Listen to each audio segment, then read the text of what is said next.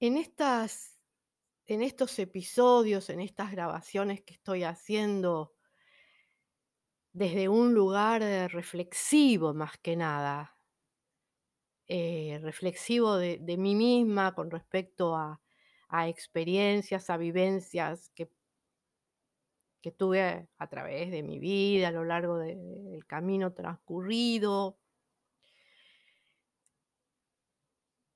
Eh, me tomo, digamos, un poco como yo misma, en mi condición de argentina en mi condición de este sentimiento tan fuerte que tengo como latinoamericana. Este, mm esta esta necesidad de nombrarme realmente como perteneciente a esta región, a estas tierras, a esta cultura donde constantemente, y porque he tenido oportunidad de vivenciarlo en forma directa, personal, nadie me lo contó. Y a través de esas relaciones que he tenido con distintas provincias, ya sea a través de mi trabajo o como docente, ya sea a través de mis libros, em, que, bueno, los pude compartir con gente de todas partes, del norte, del sur, del este, del oeste, em, tenido de bueno, de mis canciones, de gente que me escribe, de gente con la que me contacto, en fin, eh esto de cuando voy a situarme eh, muchas veces en el en el ámbito de una provincia eh, que muchos decimos el interior del país, por eso digo la palabra provincia, porque se acerca un poco más a lo que yo quiero expresar, no quiero sectarizar ni el interior, ni el exterior, ni nada que se le parezca. Em, esta condición que me han dado de blanca, de gringa y de porteña. Es una condición que no la puse yo, que me la otorgaron los demás de las citadas provincias y que seguramente tienen una parte de estigmatización tienen una parte de estereotipo o sea, de cómo se ha aprendido, de cómo se ha enseñado nuestro país, nuestra América. Cómo nosotros también la hemos aprendido.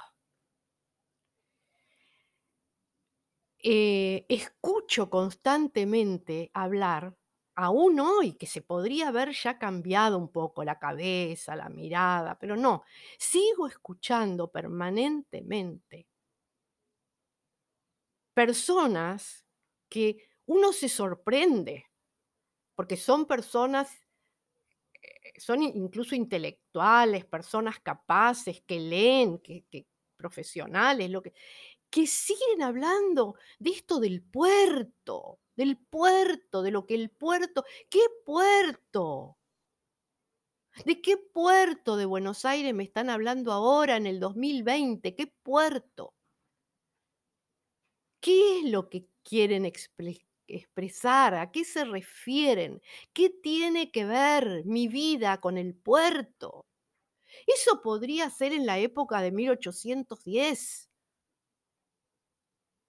O o años, no sé, anteriores, sucesivos pero ahora me están hablando del porteñismo, del porteño. Sí, por supuesto que en Buenos Aires vive gente tan mala tan desagradable tan de mierda, como en cualquier otro lado. Como en cualquier otro lado. No es que viven solamente acá. En todas partes hay gente buena, gente mala, gente, no sé, de todo tipo. de todo tipo, no es que se concentran solamente acá. Ya no es el Buenos Aires de la aduana, del puerto que traía. ¿Qué están diciendo?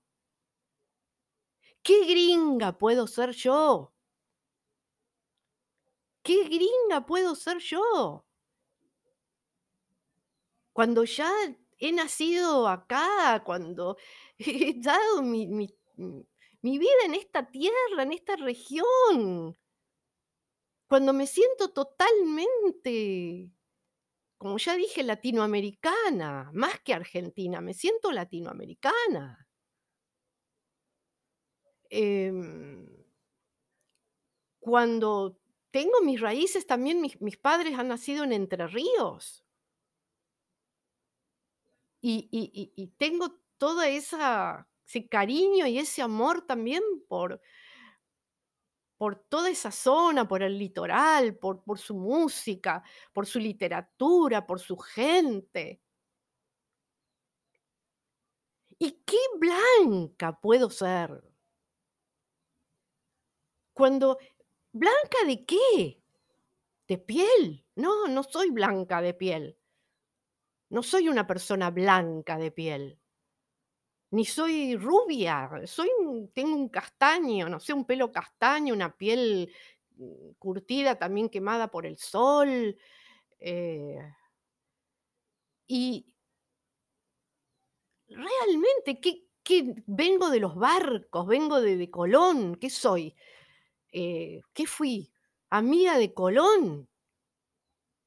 ¿Qué soy? ¿Fanática de la reina Isabel y el rey Fernando? ¿Qué qué s blanca, blanca, ¿de de dónde soy? ¿Qué están diciendo? Puede ser una actitud. Uno decir soy blanca, pero es una actitud. Pero no es mi caso, ni ni el de muchísima gente que vive y que es de acá de Buenos Aires que no tiene nada que ver con esas calificaciones. Y que tiene más que ver con una serie de prejuicios y de y de estereotipos, y de cosas que ya a esta altura del partido, de la vida, tendrían que desaparecer, no se tendrían ni que nombrar. Porque eso nos de no no nos divide. Nos jode la vida a todos.